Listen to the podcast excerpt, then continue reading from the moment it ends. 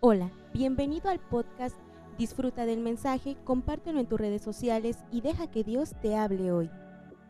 Los atributos divinos son perfecciones divinas en la plenitud única e infinita del ser de Dios. Solamente Dios es el único que tiene estos atributos. La única vía de determinar los atributos de Dios es a través de la palabra de Dios, la Biblia, en la cual se ha revelado a nosotros tal como Él es. Y bueno, pues estuvimos hablando de uno de los atributos de Dios, que Dios es infinito. ¿Qué significa? Que no tiene límites. Dios no está limitado por el tiempo y por el espacio. Dios es tanto mayor que su creación como independiente de ella, pero siempre está al pendiente de lo que ha creado. Y la única manera de conocerle es porque Él se ha revelado a nosotros. Dios es eterno. Significa que Dios no tiene principio ni fin. La Biblia nos dice que Dios es desde el siglo y hasta el siglo. Vamos a ver lo que dice el Salmo 90. El Salmo 90 fue escrito por el profeta Moisés y empieza diciendo, Jehová, tú nos has sido refugio de generación en generación. Y luego habla y dice, antes que naciesen los montes y formases la tierra y el mundo, desde el siglo y hasta el siglo, tú eres Dios, Dios ya existía y Dios existe desde la eternidad. El, el griego en el Nuevo Testamento lo presenta como el que es, el que era y el que ha de venir. Vamos a ver lo que dice Apocalipsis, capítulo 1. Vamos a ver lo que dice Apocalipsis o revelación. Podemos decir también, vamos a ver el libro de revelación 1.8. Yo soy el alfa y la omega, principio y fin, dice el Señor, el que es y que era y que ha de venir el Todopoderoso. Donde aquí en este pasaje se atribuye a Jesucristo la eternidad. Entonces, y hace énfasis en el que es, el que era y el que ha de venir. Y un pasaje más en el libro de Hebreos capítulo 13, versículo 8, nos dice, Jesucristo es el mismo ayer y hoy y por los siglos. Nos habla de la eternidad de Dios. Pero también Dios es inmutable. ¿Qué significa inmutable? Que no cambia no puede cambiar su naturaleza y no puede cambiar su conducta. La razón es que Dios es el puro ser sin límites ni composición, por lo tanto no puede perder nada de lo que tiene, quedaría limitado, ni adquiere nada nuevo, quedaría compuesto. Él es inmutable, no cambia. Vamos a ver lo que dice la Biblia en el Salmo 102, versículo 27.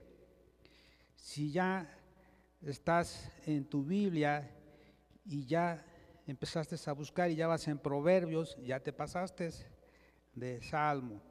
Entonces, de Salmos. Vamos a ver Salmo 102.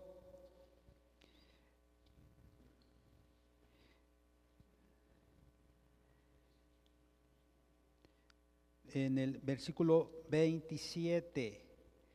dice, pero tú eres el mismo y tus años no se acabarán. Él lo que ha prometido lo va a cumplir. Si Dios te llamó, Él te va a sostener. Si Dios te ha prometido algo, Dios te lo va a dar. Eh, vamos a ver lo que dice Malaquías. Malaquías está antes de San Mateo, ¿sí? Para que te voy a dar una ayudadita. Pero es importante que te aprendas los libros de la Biblia. Entonces, Malaquías capítulo 3 nos dice lo siguiente.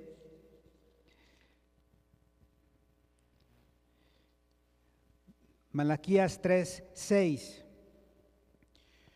Porque yo Jehová no cambio, por esto, hijos de Jacob, no habéis sido consumidos. Dios no cambia, hermanos. Nosotros somos los que cambiamos. Y hay personas que cambian a su conveniencia, pero Dios no cambia. Y en Santiago, capítulo 1, versículo 17, nos dice lo siguiente, Santiago 1, 17, Santiago está después de Hebreos y antes de la primera epístola del apóstol Pedro. Santiago capítulo 1, versículo 17 dice, Toda buena dádiva y todo don perfecto desciende de lo alto del Padre de las luces, en el cual, en el cual no hay mudanza ni sombra de variación. Entonces Dios es inmutable, Dios no cambia. También Dios es omnipresente. ¿Qué significa omnipresente? Que Dios está en todas partes. Dios está presente en todas y cada, una de los, cada uno de los lugares existentes y posibles. Y podemos ver en el Salmo 139,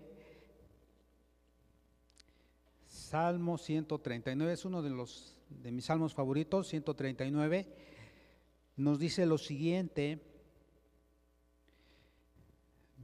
versículo 7, ¿a dónde me iré de tu espíritu? ¿Y a dónde oiré de tu presencia? Si subiese o si subiera a los cielos, allí estás tú, y si en el Seol hiciere mi estrado, he aquí, allí tú estás. Si tomare las alas del alba, y habitar en el extremo del mar, aún allí me guiará tu mano y me asirá tu diestra. Si dijere ciertamente las tinieblas me encubrirán, aún la noche resplandecerá alrededor de mí, aún las tinieblas no encubren de, de ti y la noche resplandece como el día, lo mismo te son las tinieblas que la luz. Así es que no podemos escondernos. Si estás pensando que, bueno, mi papá no me ve, mi mamá aquí no me ve, pero Dios te ve y tarde o temprano pues van a venir las consecuencias. Negar los hechos no cambia las cosas, negar los hechos no cambia las consecuencias. Y tú podrás negar lo que haces, pero tarde o temprano todo sale a la luz. Entonces, sí es importante entender que Dios es omnipresente, que Él nos ve. Y eso nos debiera dar temor para hacer lo malo y pensar siempre, yo voy a agradar a Dios, siempre porque Él está, está al pendiente de lo que nosotros hablamos, está al pendiente de lo que nosotros escuchamos y entre otras cosas más. Bueno, aunque Dios está en todas partes, no significa que habite en todas partes. Solo cuando está en relación directa con un grupo o con una persona, se dice que habita o vive con ellos. Por ejemplo, en San Mateo 18, 20 nos dice, es un pasaje que ya hemos leído varias veces, y nos dice que en donde están dos o tres congregados en su nombre, ¿quién está en medio, hermanos?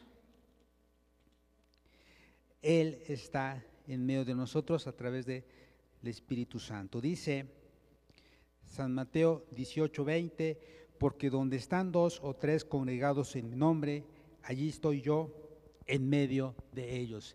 Y aquí está Jesucristo. Así es que alabemos y glorifiquemos el nombre de Dios. También, hermanos, Dios es omnisciente. ¿Qué significa omnisciente? Que todo lo sabe. El conocimiento de Dios es perfecto en todas las pruebas de la vida. El creyente puede estar seguro de que nuestro Padre sabe y sabe lo que necesitamos. En San Mateo capítulo 6, versículo 8, aún dice lo siguiente, San Mateo 6, 8.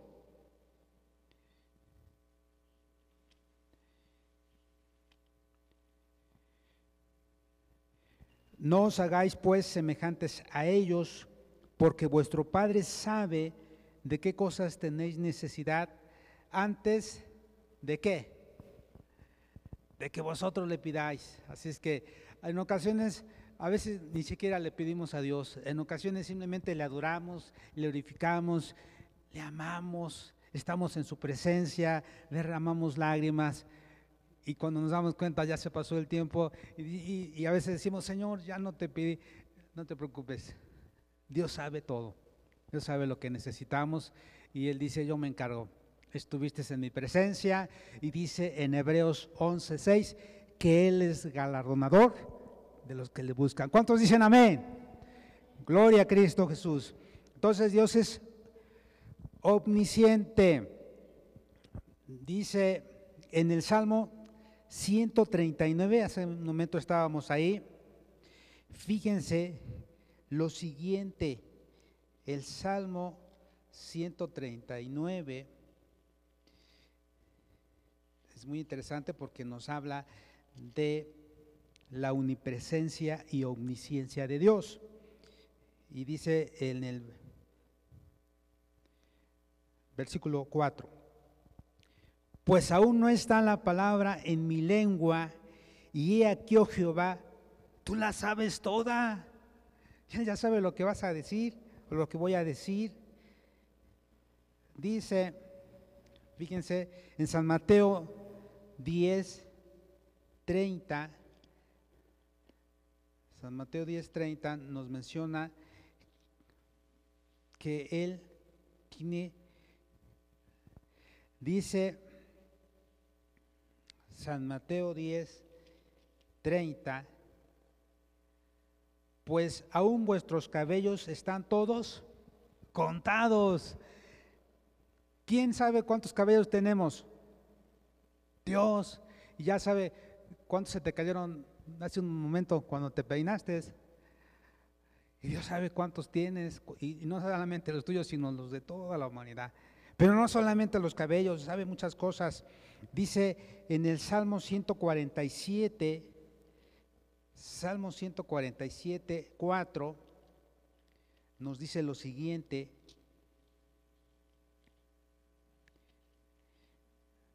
Él cuenta el número de las estrellas y a todas ellas llama por sus nombres. Fíjense, ¿cuántas estrellas hay en el universo? millones y todo en la Vía Láctea, en el multiuniverso, hay millones y Él sabe sus nombres porque Él las creó. ¿Cuánto no sabe nuestros nombres? Fíjense, Él, conoce todo. Y en, en Hebreos 4:13 nos dice, también eso mencionábamos hace un momento, Hebreos 4, 13 dice, y no hay cosa creada que no sea manifiesta en su presencia, antes bien, todas las cosas están desnudas y abiertas a los ojos de aquel a quien tenemos que dar cuenta.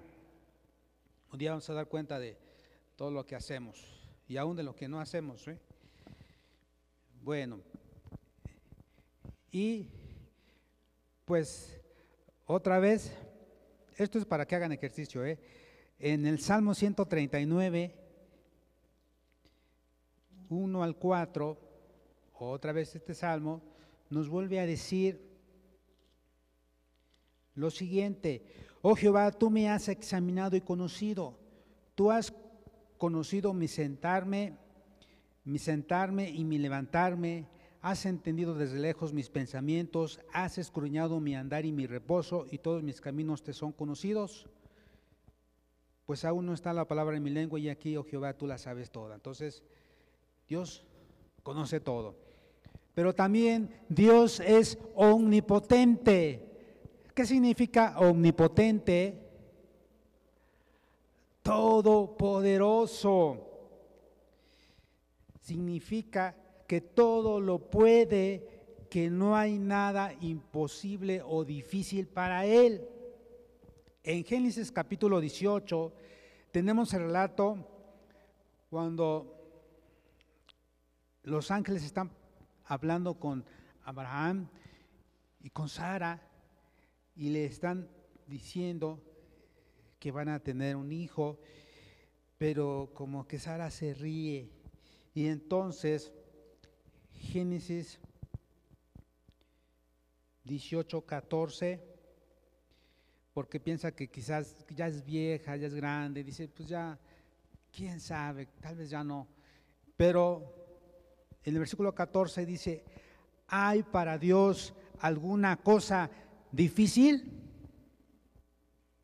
Hermanos, ¿hay para Dios alguna cosa difícil? No hay nada. Así es que recuérdalo siempre, no hay nada difícil para Dios.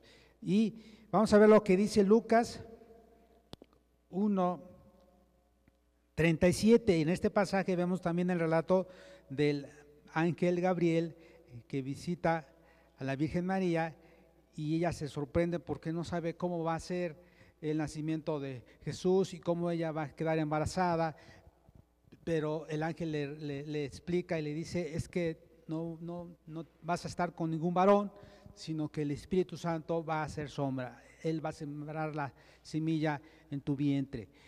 Y dice San Lucas 1, 37. Porque nada hay imposible para Dios. A ver, repitan conmigo esta, este, este pasaje.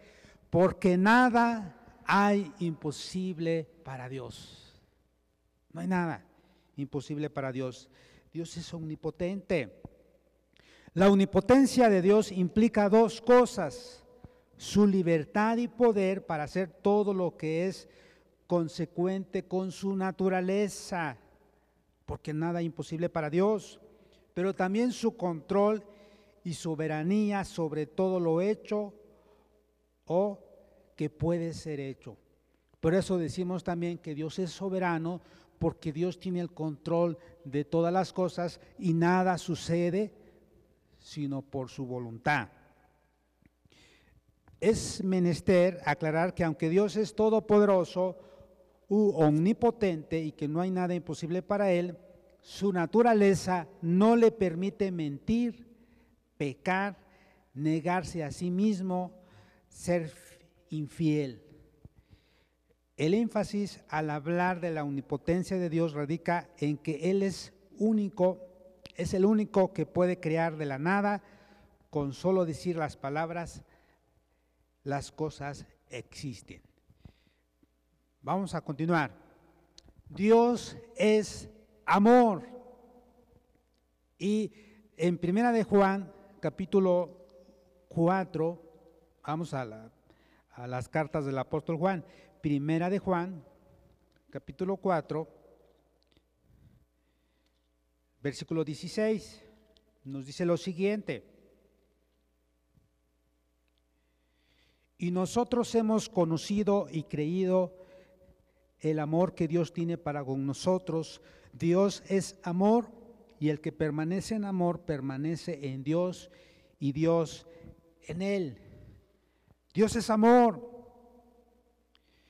Cuando la escritura manifiesta que Dios es amor, es porque nace en Dios mismo y de sí mismo.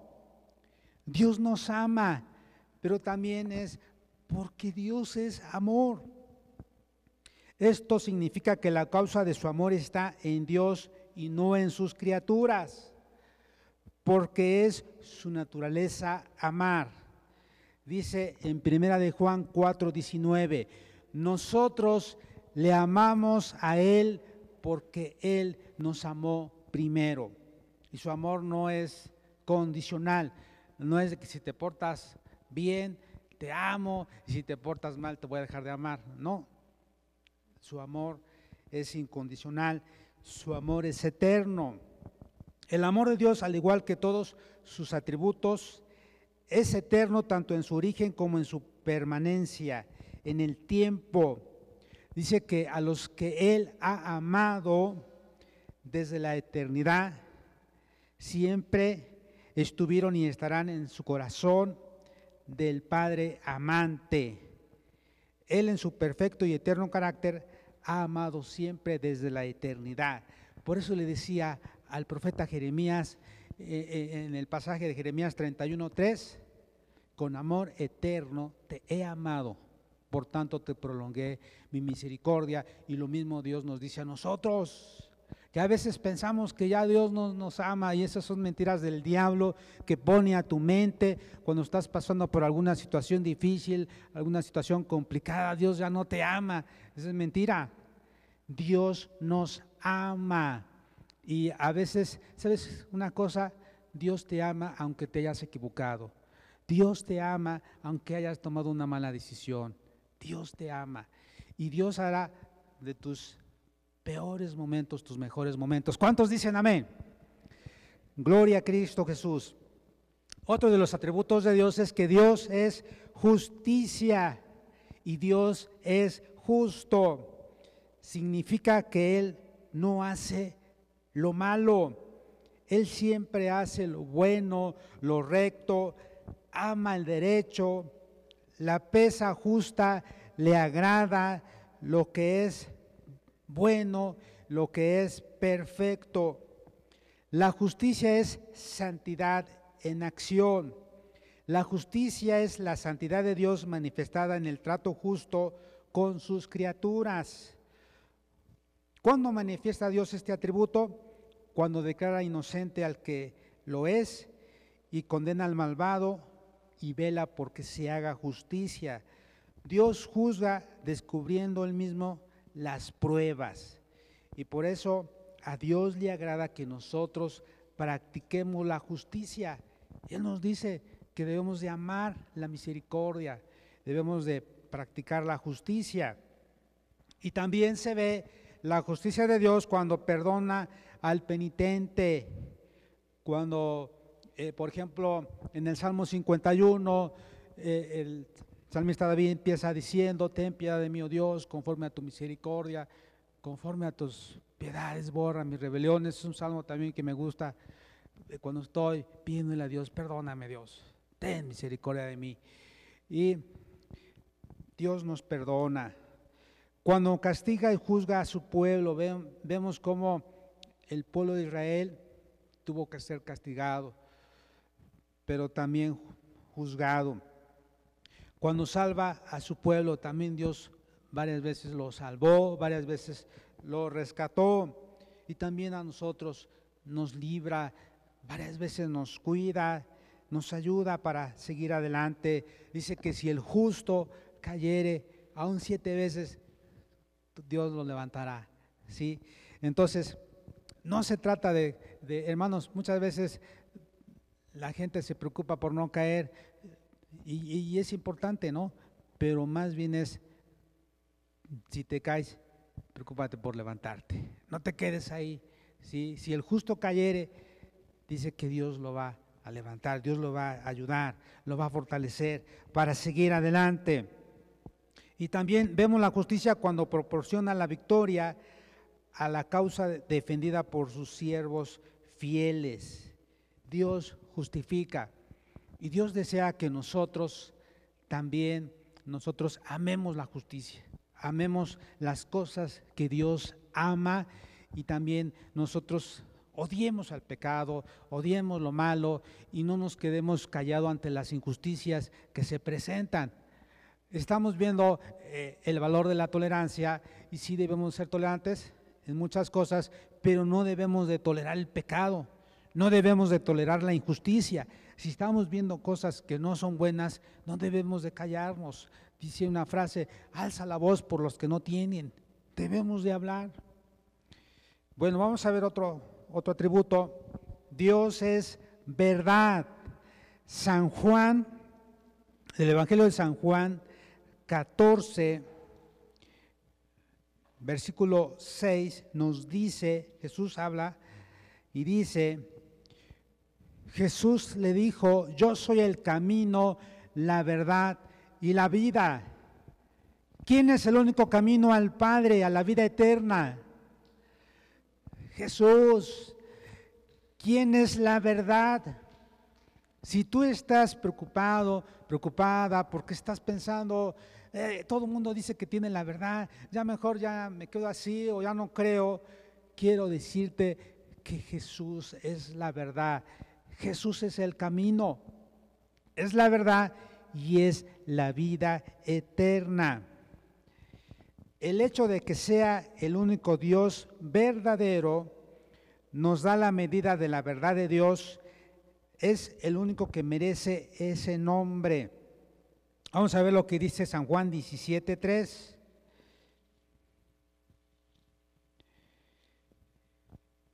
Y esta es la vida eterna, que te conozcan a ti, el único Dios verdadero, y a Jesucristo a quien has enviado.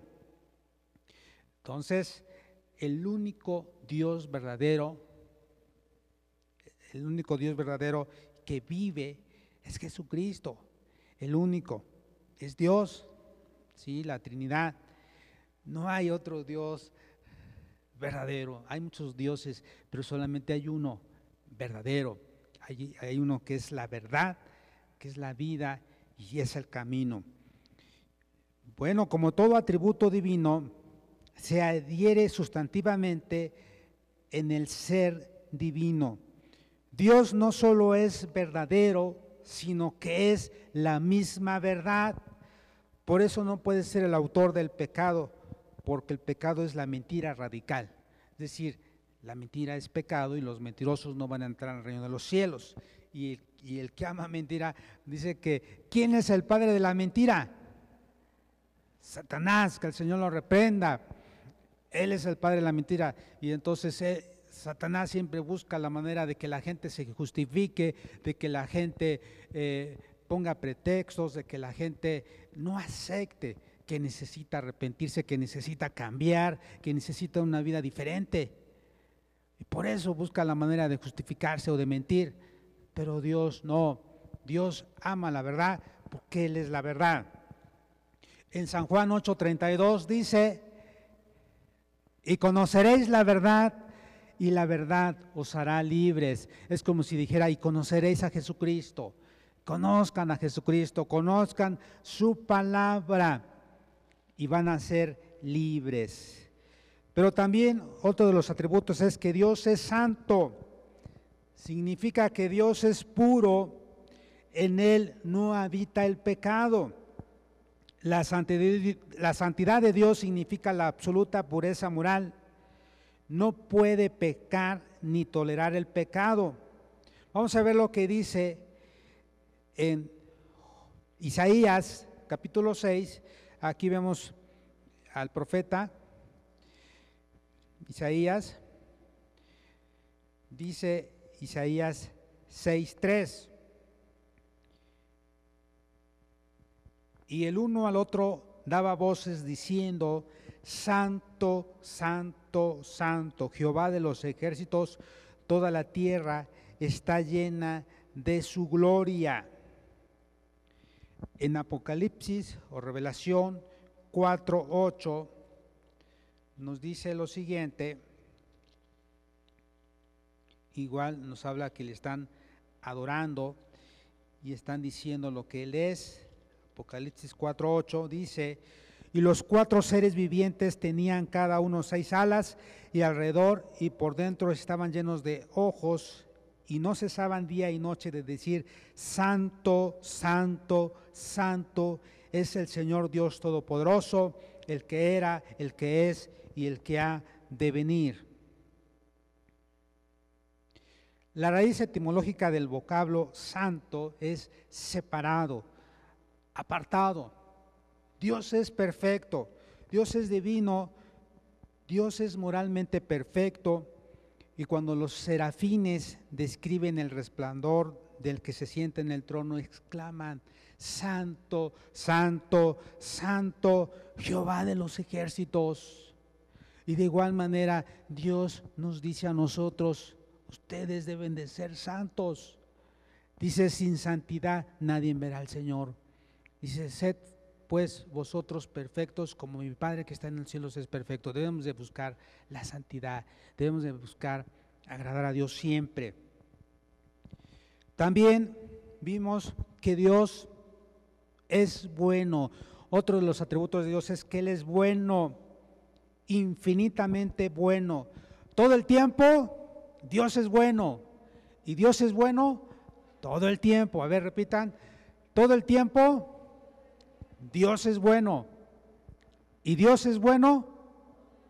Todo el tiempo. Y aquí hablábamos acerca de su benevolencia. Significa el deseo de hacer bien a los demás. Dios siempre nos da lo bueno. Dice que el sol sale para buenos y malos. Dios tiene misericordia. También hablábamos de su gracia. La gracia de Dios es inmerecida. Dios no nos da lo que a veces Dios no nos da lo que merecemos, dice. ¿Qué significa? Que bueno, acá, hablando de su gracia nuevamente, la gracia de Dios es inmerecida, Dios no nos da lo que no merecemos. A veces nos portamos mal, a veces merecemos, eh, a veces merecemos otras cosas, pero Dios nos ama y nos da de su gracia que aunque no lo merezcas, Dios dice, ten, por gracia, dice, porque por gracia sois salvos por medio de la fe. Y esto no de vosotros, o sea, no es porque te lo ganaste, sino es un don de Dios, es un regalo. Pero también habla de su misericordia. La misericordia de Dios significa que Dios nos da el castigo que merecemos. Dios no nos da el castigo que merecemos. Dios tiene misericordia. Dice, bueno, voy a esperar a que se componga, voy a esperar a que cambie, voy a esperar a que se arrepienta y pida perdón.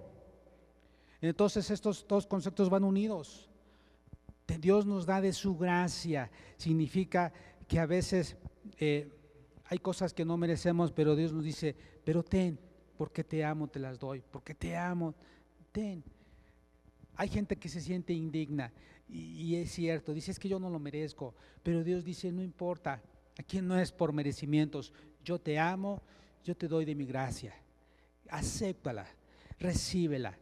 Eh, por eso dice, ven ante el trono de la gracia para alcanzar misericordia y hallar, hallar gracia para el oportuno socorro, dice en Hebreos 4:16. Y también es su misericordia, es por su misericordia que no hemos sido consumidos. Nuevas son cada mañana, grande es su fidelidad, pero también nos habla de su perdón. En primera de Juan 1.9 dice, en primera de Juan 1.9, si confesamos nuestros pecados, Él es fiel y justo para perdonar nuestros pecados y limpiarnos de toda maldad. Esperamos que este mensaje haya bendecido tu vida. No olvides compartirlo y suscribirte.